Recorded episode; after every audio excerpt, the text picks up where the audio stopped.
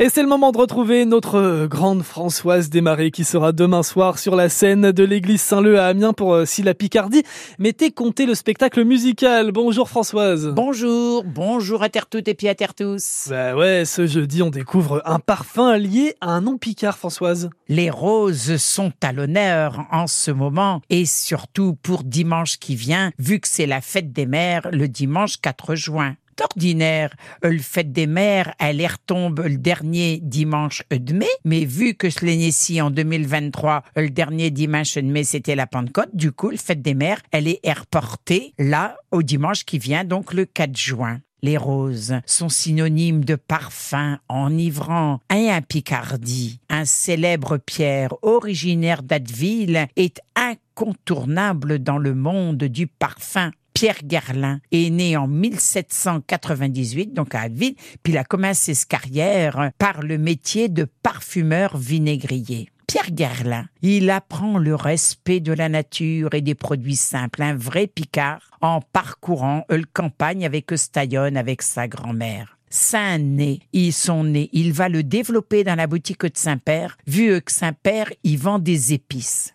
à l'âge de 19 ans. Il s'en va de ce maison paternelle et puis il s'en va comment réaliser son rêve pour devenir parfumeur. Pierre Garlin, il va même créer pour l'impératrice Eugénie une eau de Cologne impériale. Et après ça, il va tout dit avoir une devise qui va mettre partout, même dans son entreprise, ne rien céder sur la qualité. Pierre Garlin, il reste très attaché à la Picardie et surtout au Crotoy. Et il va d'ailleurs donner le nom de Petit Manoir à sa demeure, qui ensuite deviendra le Grand Hôtel.